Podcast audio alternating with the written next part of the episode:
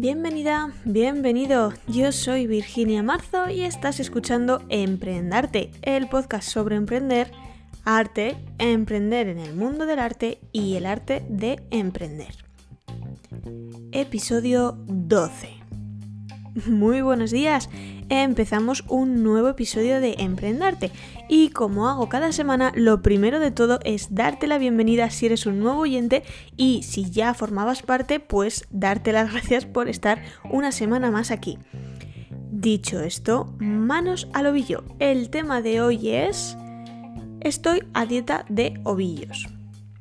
Bueno, antes de decir nada sobre dietas de ovillos o dietas de consumo en general, para que nadie me venga aquí a llamar hipócrita o que digo una cosa y que haga otra, te cuento que hace un par de semanas fue el Barcelona Knit Festival y yo compré varias madejas, cuatro en total te animo a que escuches hasta el final del episodio que también hablaré de ellas, ¿vale? Y si quieres verlas, mañana se publicará el podcast en vídeo en mi canal de YouTube donde te enseño las compras que hice y te hablaré de los proyectos tejeriles que tengo ahora mismo entre manos.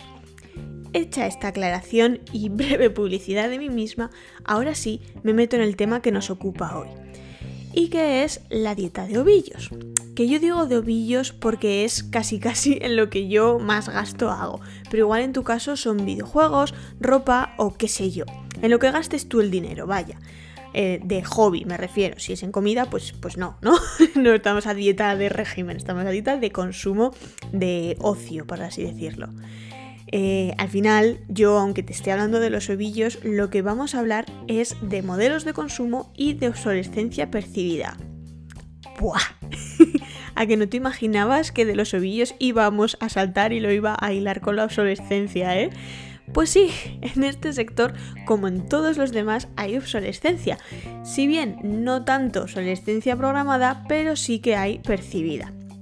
Yo me imagino que muchas o casi todas sabréis o sonará qué es esto de la obsolescencia, pero por si acaso hay alguien mirando así para un lado en plan para que no veamos que no tiene ni idea de qué estoy hablando, os lo voy a definir rápidamente. La obsolescencia es ni más ni menos que la fecha de caducidad de un producto o un bien de consumo en general.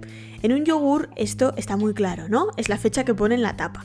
En una lavadora está un poco menos claro, debería durar unos 10 años, aunque ya sabemos que casi ninguna lavadora que compremos hoy en día nos va a durar esto.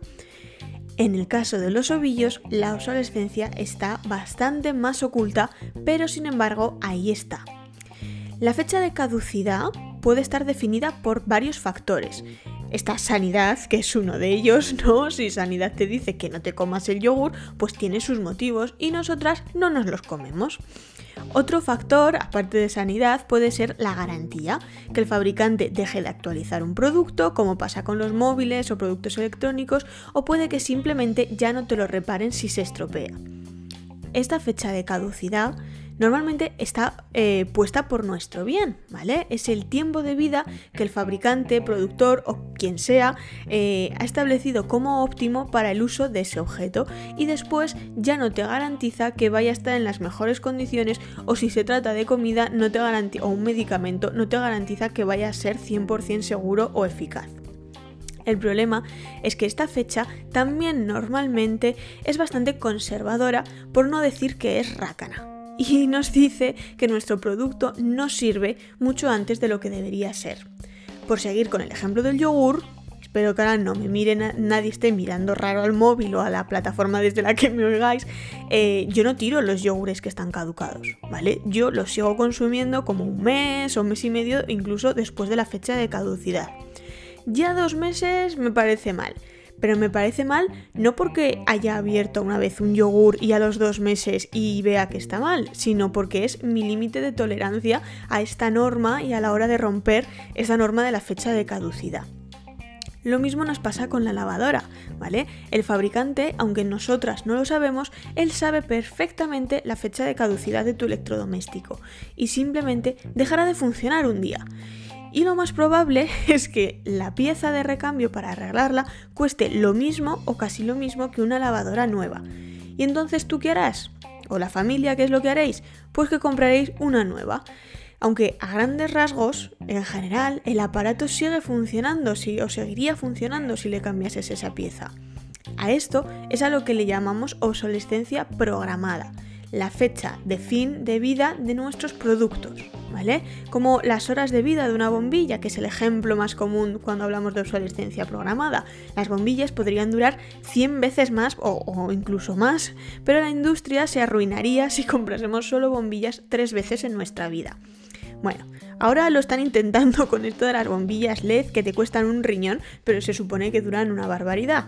Yo no lo tengo muy claro, yo de momento no me he pasado las bombillas LED, pero bueno, tú me puedes contar en los comentarios o en redes sociales qué experiencia tienes si ya te has pasado las bombillas LED. En fin, que aparte de la obsolescencia programada, que es la que nos obliga a comprar directamente, porque nuestro producto es que ya no funciona, está la obsolescencia percibida. Que esto a mí como consumidora y psicóloga me parece un invento maquiavélico y a la vez fascinante de analizar. Supongo que como todo lo maquiavélico. Bueno, en la obsolescencia percibida, el objeto no es que deje de funcionar. Aquí ya lo voy a relacionar con mi dieta de ovillos, ¿vale? Mis ovillos no se rompen. La lana no es que se vaya a desintegrar en mis manos pasada una fecha. No va a perder el color, o, al menos no debería, ¿no?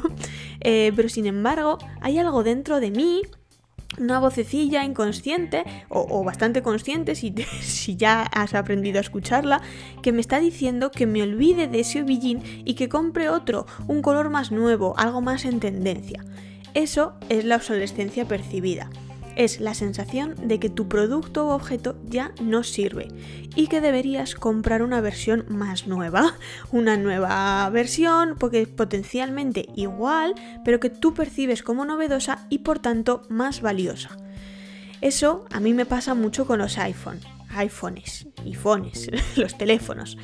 Eh, el teléfono que tengo yo ahora tiene creo que dos años y funciona, la verdad es que funciona como un tiro, ¿vale? La batería si hago un uso normal me dura todo el día o sí, dura todo el día, ¿vale? Llega por la noche ya eh, con la batería en rojito, pero, pero aguanta perfectamente todo el día. Hace unas fotos que son más que decentes, no está rayado, ni está roto, ni nada de eso. ¿Vale? Pero sin embargo, cuando vi eh, la keynote de Apple, donde anuncian sus nuevos productos, cuando vi el anuncio del iPhone 12, se me caía la baba y miraba mi teléfono y lo sentía viejo y enlentecido. ¿Y por qué? Si funciona estupendamente y, y Apple aún le actualiza el software, ¿vale? Ellos no lo han considerado obsoleto de una forma que esté programada, como decíamos antes, pero sí hacen que yo lo perciba como obsoleto con las madejas y los ovillos es un poco más sutil, ¿vale? Aunque tampoco es tan sutil. Cada año, al final, las marcas, incluso las tintoreras de lana, modifican su carta de colores y tú sientes que eso es todo lo que existe ahora y que lo que había antes está desfasado. Y entre tus madejas de la temporada anterior y esas que usaba tu abuela que picaban y eran más feas que vicio, ya no hay diferencia. Tus madejas de otoño del año pasado están ya en esa misma categoría y, que ya no hay nada que sea más bonito que los colores que hay ahora o las calidades o texturas que se trabajan ahora. No hay nada que ver, no vamos, es que no hay color con lo de otros años. Y a ver, ¿qué es lana? que solo grandes avances una vez cada 25 años por decir una fecha, ¿vale? Y, y, es verdad que, vale, que sí, que las tendencias de colores van cambiando poco a poco, pero es así, poco a poco. Lo que hoy se lleva no se va a desfasar tan rápido pero nos quieren hacer creer que sí. Son muy pocas las marcas que tengan una carta de colores fija y que luego vayan añadiendo o quitando colores en, colecciones temporales. Más bien ahora lo que tenemos es una colección temporal más o menos larga, de unos 8 o 9 meses, y varias colecciones temporales muy muy breves para que tengamos una mayor sensación de urgencia y un consumo aún más rápido. Y mira, Sinceramente, yo ya llevo en este sector los suficientes años, no soy una gran experta, pero ya llevo los suficientes años como para tener ovillos de otras temporadas que están descatalogados y que yo no voy a volver a poder conseguir. Y cuando eso me ha ocurrido, que me ocurre ahora mismo cuando estoy grabando mirando los ovillos, eh, los miro y pienso que qué demonios voy a hacer con esa lana. Como diseñadora, si saco una prenda con ese material, nadie lo va a comprar porque no van a poder encontrar ese material. Y, ahí tengo razón y me da mucha rabia porque va en contra de todo lo que he dicho antes. Pero bueno, Tampoco tejo siempre diseños propios, a veces también tejo por gusto y tejo otros diseños, ¿no? Y, con esta rabia por tener material antiguo, que de vez en cuando siento que es viejo, me estoy esforzando por no comprar nada más, aparte de lo de Barcelona Needs, e intentar usar todo lo que tengo. Con esta actitud yo me he sentado delante de las madejas y los ovillos, libreta en mano y he empezado a hacer planes. Vale, ¿que tengo 500 gramos de veggie en color negro? Bueno, pues si además si le añado un poquito, 200 o 100 gramitos que me sobran de otro color, puedo hacer un jersey para Alberto, por ejemplo. ¿Que tengo una madeja fingerin o sport o incluso deca ahí solitaria? Pues se convertirá en uno o dos gorros. Perfecto para un regalo, un proyecto cortito, como ya os he escrito alguna vez en el blog que tengo muchísimos ovillos de algodón de todos los colores, pues es maravilloso para hacer punch needle con ellos. Se van a convertir en cuadros y en bastidores y me ayudarán a crear contenido para los directos de Twitch. Y así, pues poco a poco voy sacando proyectos para casi todo lo que tengo. Luego la vida no me da para tejer todo lo que yo quisiera, ¿vale? También tengo que trabajar en otras cosas y lo dicho, con colores obsoletos procuro no diseñar, porque para eso, eh, para eso me permito comprar más lana como la que compré en Barcelona Knits.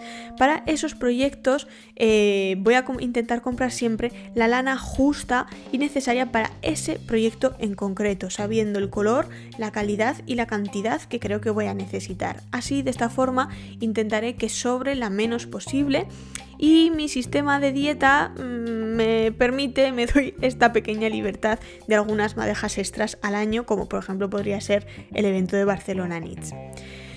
Yo no sé si este sistema será perfecto ni cuánta lana habré conseguido gastar al final del invierno, pero lo que quiero decirte es que tenemos que echar el freno un poquito. ¿Vale? No dar por perdidas las cosas, aunque sean un poco más viejas, no sean y no sean exactamente lo mismo que es lo que se lleva ahora.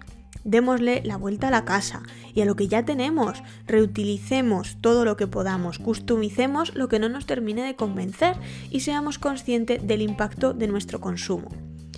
En, definitivas cuentas, aprecia el valor de lo que tienes por cómo es y lo que aporta a tu vida, no por el valor que un anuncio o un catálogo te dice que tiene. Esto es todo por esta semana. Hasta el siguiente podcast, ya sabes que nos vemos por redes sociales, no olvides seguirme y contarme si tú también sientes la obsolescencia percibida en algunos objetos de tu casa. Recuerda que si te están gustando estos podcasts me ayudarías muchísimo si los compartieras en tus redes sociales para que así cada vez lleguen a más y más gente. Hasta la próxima.